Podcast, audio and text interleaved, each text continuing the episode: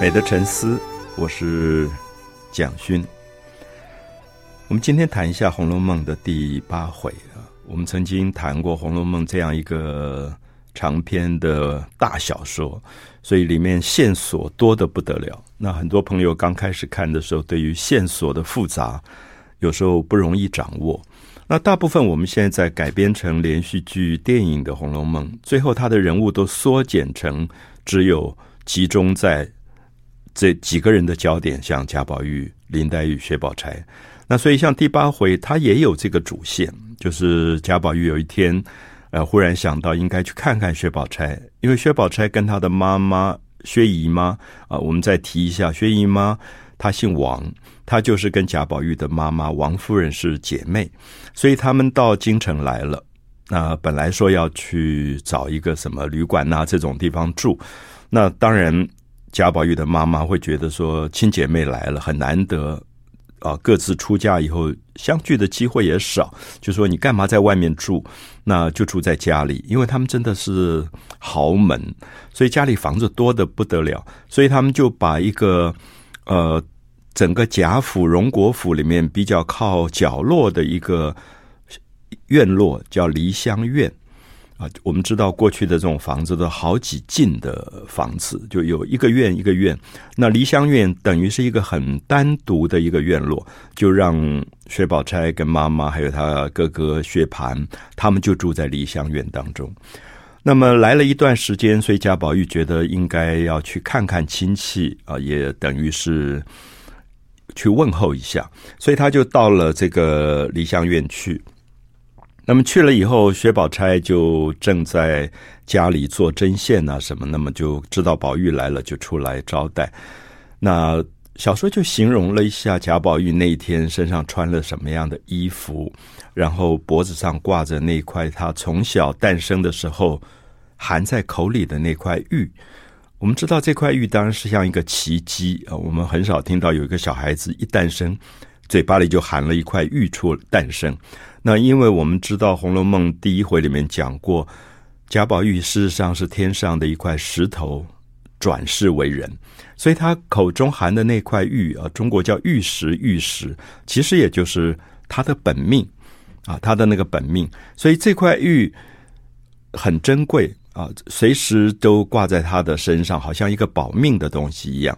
那薛宝钗就说：“哎呀，我听别人讲了好多次说。”你一出生，嘴巴里就含了一块玉，那总是没看见过。那薛这个薛宝钗一讲以后，贾宝玉就说：“啊，那你你看一看。”他就从脖子上把这块玉解下来啊，就是因为它上面有绑一些带子啊、中国结这种东西挂在身上，他就交给宝钗看。那宝钗一看，上面就刻了四个字：“通灵宝玉。”啊，通灵宝玉就是这块玉。它是有天机的，它是通灵的，就是你常常会觉得宝玉如果要碰到好的事情或不好的事情，好像这块玉都会预知。所以，我想这个在中国的民间，其实很多人也都有这样的传说，认为玉跟黛玉的人之间，最后会形成一种相互保护的那种关系。那宝钗看了“通灵宝玉”四个字以后，又翻过来看到上面还有。两行字，莫失莫忘，就是不要丢了这块玉，不要忘了这块玉，仙寿恒长。那意思是说，这块石头是天上的女娲炼石补天的这个仙界的石头，所以如果你好好保有这块石头，不丢弃这块石头，不要忘掉这块石头，仙寿恒长，你就永远会很昌盛，生命也会活得很好。那当时宝钗在看，看了以后就念这八个字：莫失莫忘，仙寿恒长。那宝钗有一个丫头叫莺儿啊，就是黄莺鸟的那个莺儿这个字。那莺儿就说：“哎，奇怪，这八个字好像跟小姐身上戴的一个金锁上的字很像，好像是一个对子。”那因为。宝钗身上也带了一个金锁，可是因为她戴在衣服里面，所以当然一个男孩子不会随便去解开一个女孩子的衣服去看这个金锁。那宝玉就很好奇说：“诶，你也有什么金锁？上面有字，那你也给我看看。”那宝钗就把外面的外衣解开，就把里面的金锁拿出来给这个宝玉看。结果上面真的有字，上面的字是“不离不弃”啊，不要离开。不要放弃，芳龄永继啊！芳龄当然是讲女孩子，就女孩子她的生命、她的岁月就会永远继续下去，不离不弃，芳龄永继。所以，我想大家就会感觉到，作者好像在这里预告、暗示这两个人之间有一个前世的什么因果，就是他们身上的句子是这么像的，一个是莫失莫忘，仙寿恒昌。另外一个是不离不弃，芳龄永继。当然，我们知道《红楼梦》这个小说其实没有写完，可是后来续写的人就让薛宝钗嫁给了贾宝玉。那是不是作者原来的安排？其实争议很多啊。可是我们大概可以了解到，在第八回当中的这一段，其实是的确暗示《红楼梦》里面的人其实都有前世的因果。那宝钗跟宝玉有前世因果，林黛玉跟宝玉也有前世的因果。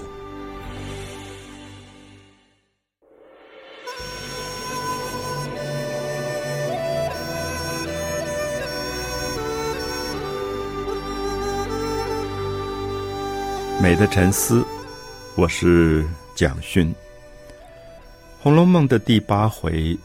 大概是小说里最早透露了宝玉、宝钗、黛玉三个人的一个复杂的关系。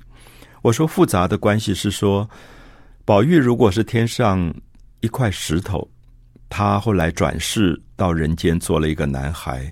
那我们知道黛玉跟他有前世的姻缘，因为前世这块石头不断的用灵河的水为黛玉浇灌，所以那株草，黛玉是一株草，所以得到延续生命。所以黛玉后来就转生成一个女孩子的身体，到了人间，就跟宝玉之间有很多复杂的关系。可是我们也曾经谈过，黛玉转世为人，是因为她觉得那块石头不断用水浇灌它，所以他觉得应该要环抱什么东西。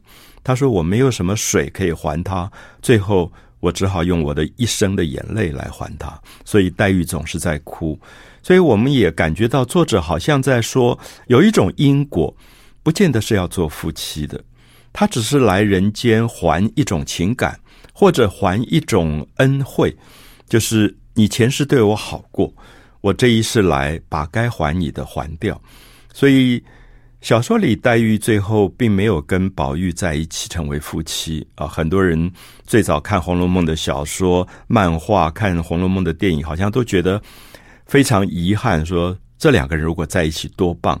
所以我们知道，很多人续写《红楼梦》非常有趣，就是把林黛玉甚至死掉以后，还让她活过来，再跟宝玉结婚。因为我相信，一般的观众常常会有一种偏执，就是觉得。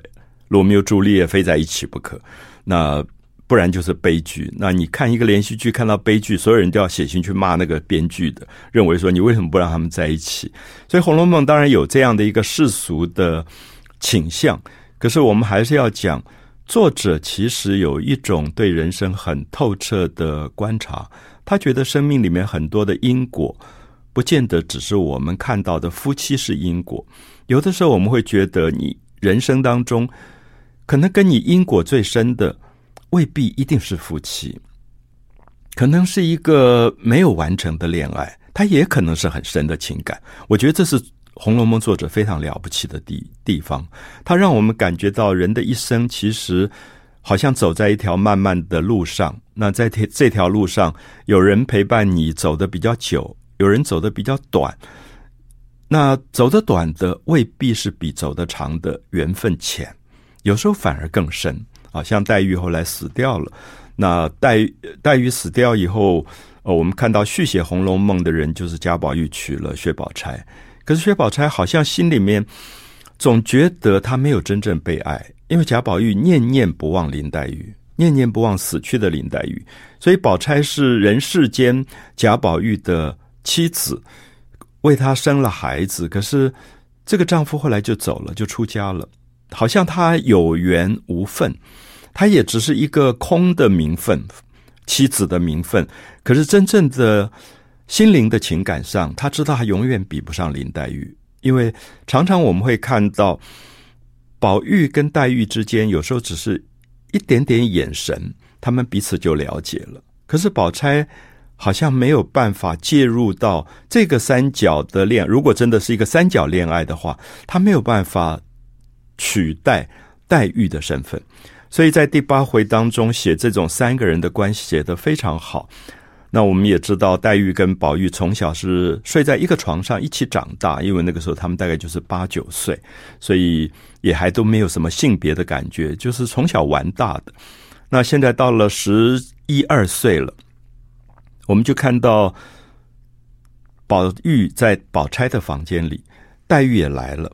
黛玉来了，一一看说啊，原来宝玉也在这里。宝玉跟宝钗在一起讲话，说：“哎呀，我来的不巧了。”我们就感觉到这里面有一点点的酸啊，就说：“哦，原来你们两个在一起那种感觉。”那宝钗就说：“为什么呢？你来也很好，他来也很好。”那宝钗是常常表现出一种很大方的感觉。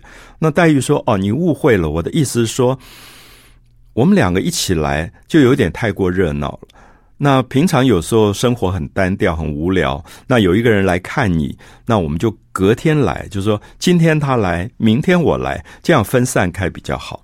那当然，黛玉是有一点在隐藏自己刚刚开始反映出来的某一种讲话的尖酸啊，因为黛玉很没有安全感。其实他知道宝玉爱他，可是他每次看到宝玉跟别人在一起好一点，他又会觉得他会失去这个。最好的玩伴，好，所以三个人之间就有一些很复杂的这种关系。可是，我想《红楼梦》里面在第八回最精彩的，还不只是在写宝钗、宝玉、黛玉这三个青少年之间复杂的情感关系，它里面带出了一个更有趣的人，就是宝玉小时候喂他吃奶的一个奶妈，叫做李奶奶。那我们特别要讲到《红楼梦》。其实不止在写一些富有的贵族，他也在写一些地位很卑微的人。而这个李奶奶，我们等一下就会分析，她是一个多么有趣啊！虽然卑微，可是非常有趣的一个人物。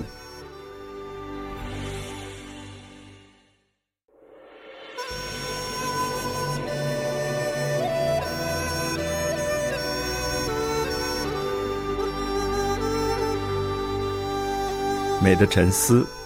我是蒋勋，我希望一般朋友读到《红楼梦》的第八回，不要忽略这个很容易就被疏忽的人物，就是李奶奶。这个李奶奶是谁？有人叫她李妈妈。那我们知道宝玉是一个豪门的公子，那他一诞生，通常这种贵族家庭不是自己的妈妈在喂奶，都是有奶妈的。那这个奶妈大概挑的也很严，就是要身体健康，奶水很充足，什么之类。那这个人就喂宝玉吃奶。那我们知道，一个小少爷吃奶妈的奶，吃到两岁三岁不得了了吧？那你长大以后就不吃奶了。好，这个时候你就会看到，这个曾经喂过小少爷奶的这个奶妈，她的身份就会改变。可是这种贵族家庭当然不缺这一个薪水，就是说你继续住在家里，继续吃好的，继续有你的地位跟身份。而且宝玉对这样的奶妈都非常尊敬，一定要叫李妈妈。那所有的丫头都要叫她李奶奶。所以在这个公子少爷慢慢慢慢长大以后，你就会发现这个奶妈没事干，养在这个家里，可是她有一个失落感。什么叫失落感？因为以前这个少爷是抱在他的身上的，所以少爷在他身上，他就有一种尊贵。可现在这个少爷慢慢大了以后，少爷当然不会整天把奶妈叫来，因为跟奶妈也没什么话讲。这个奶妈就有一点觉得，好像他的重要性消失了。所以他就常常要证明他在宝玉身边，他还要有他的权势，跟他讲话的分量或者他的地位。所以这一天就发生了一些有趣的事，就是宝玉回到他的房里怡红院以后，他就跟晴雯他的丫头说：“哎，晴雯，我早上吃到一个豆腐皮的包子，我觉得好好吃。我知道你爱吃这个豆腐皮的包子，我就把它盖在一个碗里，说指定要留给你吃的。那你吃了没有？”那晴雯说：“哦，多谢了，我知道你留给我，你很。”疼我，很关心我，可是后来李奶奶来了，就是那个奶妈。那她说啊，这个东西我孙子很爱吃，就嘣一下就把它包走了。好，我们就看这里很有趣。第一个反映出来，宝玉他这个少爷很疼他的丫头们，他不会把丫头就像我们当一个什么呃菲佣啊、应佣这样来指使。他觉得晴雯爱吃豆腐皮包子，他会留给她吃。可这个李奶奶就会争宠。他就会觉得你干嘛对丫头这么好？我是喂过你吃奶的，他们怎么跟我比？所以他就要证明他的权势，他就把豆腐皮包子包就包走了。那宝玉宝玉就一肚子气，可是宝玉其实是一个好脾气的人，他也不随便发脾气，就觉得我留给晴雯吃的东西，怎么也不讲一声就把它包走了，他就有一点有一点低估这个李奶奶，觉得做人太过分。好，过一会儿，那。他要请黛玉喝茶，然后他们就沏了一碗茶来。